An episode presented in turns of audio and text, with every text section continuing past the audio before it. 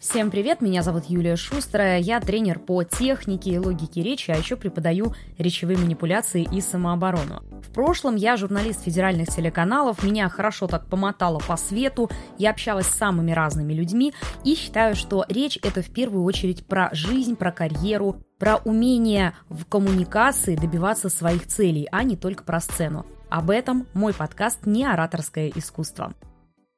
Ну а сегодня мы продолжаем серию подкастов про архетипы речи, и в центре внимания монах, его еще называют ментор, наставник, но как ни назовите, суть одна. Это такой очень человеколюбивый архетип, и основная его такая базисная платформа – это любовь к людям, желание им помочь. Но, как обычно, везде есть свои подвохи, и их сейчас мы будем разбирать. В основе своей монах классный архетип для любого образовательного бизнеса и вообще для педагогов, репетиторов и так далее. Потому что этот архетип у нас транслирует заботу о людях, заинтересованность в результате, желание довести их до определенного уровня, то есть желание сделать для них обучение комфортным. Все это про монаха. И самое главное, что транслируя эти ценности, мы людей расслабляем. Если правитель несколько напрягает и говорит «соберись, тряпка», то монах говорит «сейчас мы с тобой все сделаем, у тебя все получится», ну и так далее. Он практически уговаривает. Давайте сначала поговорим о негативной стороне, а потом о применении в бизнесе уже дальше. У монаха есть степень перегиба и степень фальши. Что такое перегиб? Перегиб – это когда идет гиперконтроль, когда вы чересчур сильно интересуетесь всем, что делает человек. Вот этот альтруизм, он часто граничит с навязчивостью. Эту черту переступать нельзя, то есть забота должна быть такая дозированная, но это больше к психологии. Второй перегиб – это перегиб в фальш. Приведу исторический пример. Есть мать Тереза. Она стала человеком-лицом, человеком-брендом, и вслед за ней альтруизмом, помощью бедным, несчастным занялось огромное количество звезд через какое-то время. Например, та же Анджелина Джоли этим занимается, занимаются этим им супермодели и так далее. Благотворительность стала модой. И хорошо, когда она идет от сердца и идет определенно дозированно. Плохо, когда люди начинают считать, что вы это делаете, ну, условно, для того, чтобы выпендриться. Как этого избежать? В частности, в подаче материалов это тоже должно сказываться. Резюмируем.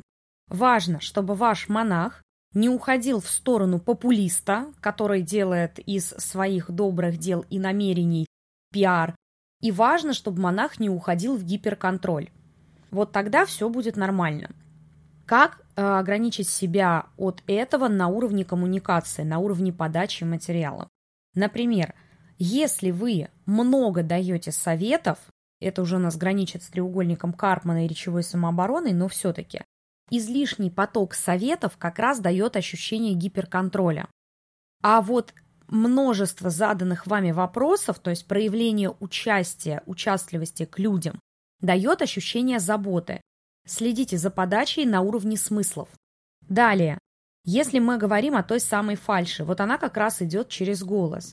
Если вы подаете информацию о своей благотворительности вот таким вот бодрым и немножечко таким наигранным голосом, это у нас ближе к шуту, это у нас ближе к славному малому, они у нас ни с чем таким не ассоциируются. Смотрите, какая подача. Если я вам таким голосом буду сейчас рассказывать, что я только сегодня пожертвовала очередной миллиард в пользу такого-то вот фонда, понимаете, это воспринимается странно. Если же мы говорим довольно глубоким, спокойным голосом о том, что взвесили это решение, поняли, что необходимо помочь этим людям, и раз у меня есть такая возможность, почему бы этого не сделать? Видите, подача становится более естественной, и люди понимают, что ты не просто так с бухты-барахта куда-то денег влил, а что-то сделал. Но зачем нам это, если мы не занимаемся благотворительностью, например? Переходим к прикладной части этого архетипа и особенно это нужно послушать тем, кто занимается образованием, я еще раз говорю. У нас есть условный онлайн-курс, ну, например, мой. И я показываю, что я забочусь об учениках, что я составляю им графики, которые комфортны. Я лично с ними коммуницирую, помогаю там довести до результата абсолютно любой навык. И это классно, но возникает вопрос от зрителей, «А зачем ты это делаешь? Почему ты с ними так возишься? Почему не наймешь кураторов?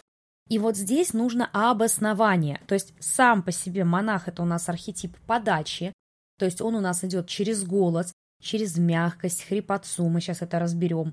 А подача информационная, смысловая, должна соответствовать либо ребенку, либо эксперту, либо искателю. Подача через ребенка – это «я верю в людей», «я действительно верю, что у них все получится, и поэтому я им помогаю». Так себе обоснование в данном случае. Подача через эксперта лично мне ближе. Вы показываете, какую выгоду от этого получаете вы, и тогда люди вам начинают больше доверять. То есть, смотрите, если переложить на практику, это так.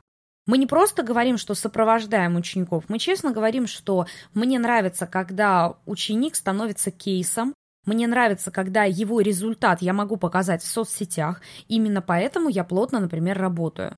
Не только, конечно, поэтому я от этого там испытываю еще моральное удовлетворение и так далее. Дайте какое-то обоснование своей щедрости.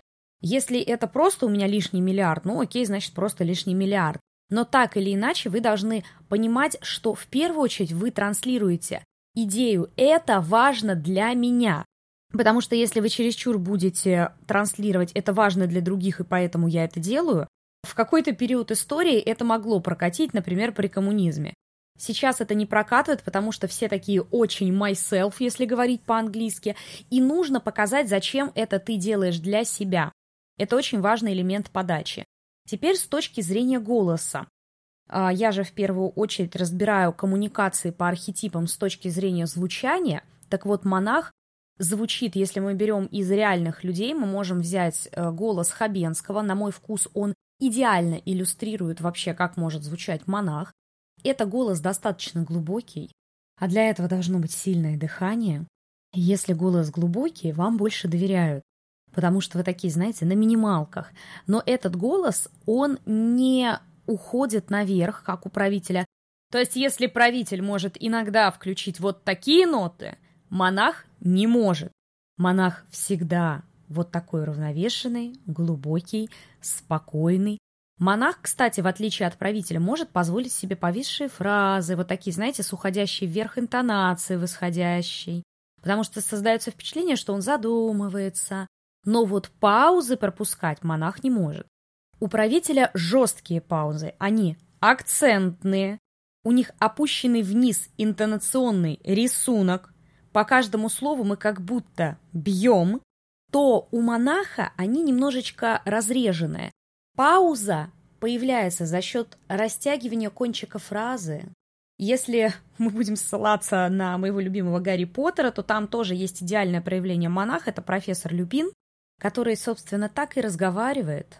Он не выглядит неуверенным в себе человеком, но он выглядит человеком служения. Монах – это всегда про служение. Если вы формируете сильный личный бренд, монах нужен вам для того, чтобы показать отношение к людям, но при этом с ним не стоит перегибать, потому что если вы будете показывать, что вы только вот все для людей, ничего для себя, это будет выглядеть, во-первых, странно, во-вторых, тогда будет складываться впечатление, а зачем вам вообще деньги? Ну, то есть начнутся подсознательные финансовые вопросы. Вот у Люпина все складывается. Он бедный, он для людей, он верит Дамблдору, окей. Но если мы туда добавляем, например, его собственные амбиции, он там выглядит человеком, отказавшимся вообще от собственных амбиций. Для монаха эгоизм – это самый страшный страх. Но для бизнесмена эгоизм – это естественное чувство, которое можно и нужно использовать. Поэтому в голосе монаха проявлять можно, в подаче через заботу можно, но в чисто глубинном смысле от него не то чтобы стоит отказаться, а его стоит уравновешивать другими архетипами, более себяшными, скажем так. О таких архетипах мы уже в других выпусках поговорим, а теперь давайте резюмируем речевые характеристики монаха, потому что, как я часто повторяю, у нас может быть выражено какое-то внутреннее качество, вы можете действительно быть человеком таким очень для людей, но этого будет не видно.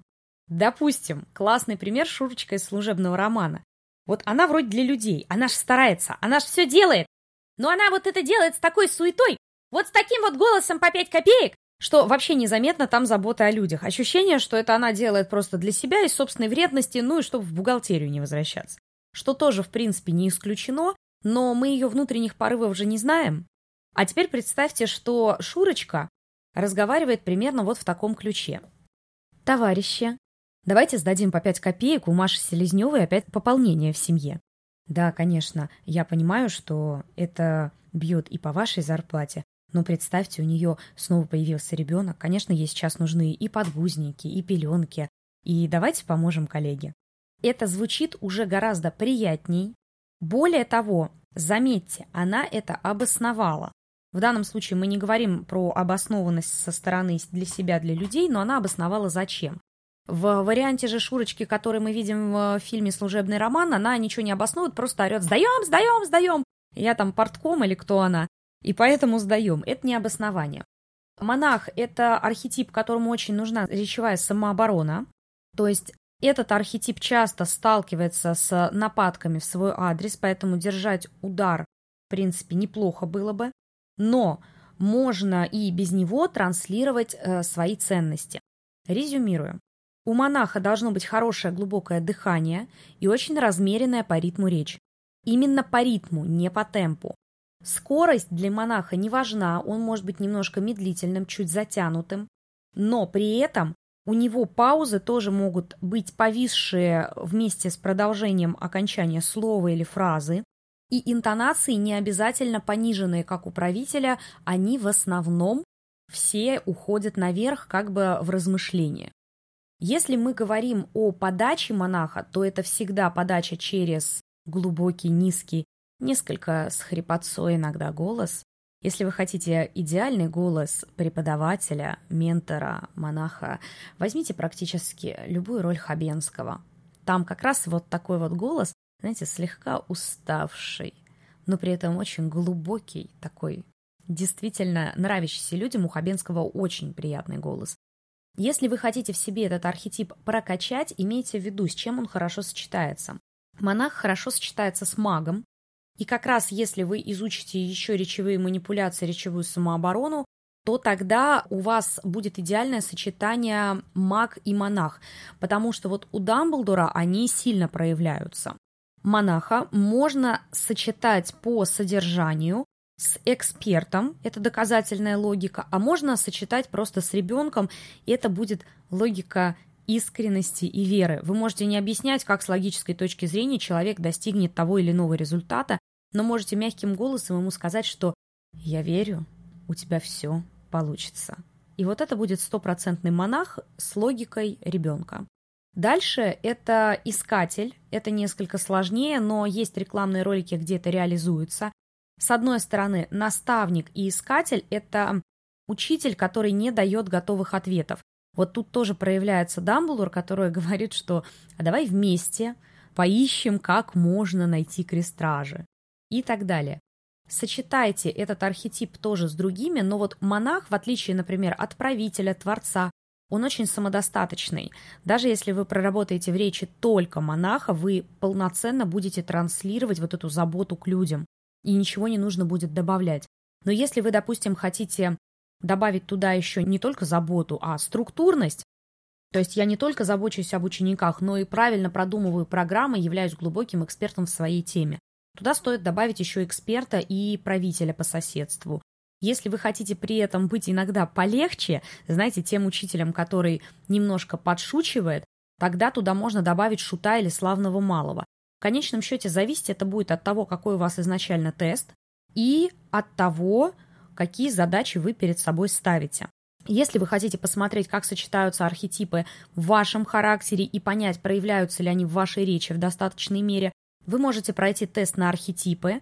У меня он есть, он бесплатный. Для того, чтобы получить ссылку на тест, вам просто в любую мою соцсеть нужно написать «Хочу тест». Это можно сделать в Инстаграм, это можно сделать ВКонтакте или написать в бот Телеграм. Текст один и тот же. «Хочу тест». С вами была Юлия Шустрая и подкаст «Неораторское искусство». До следующей встречи!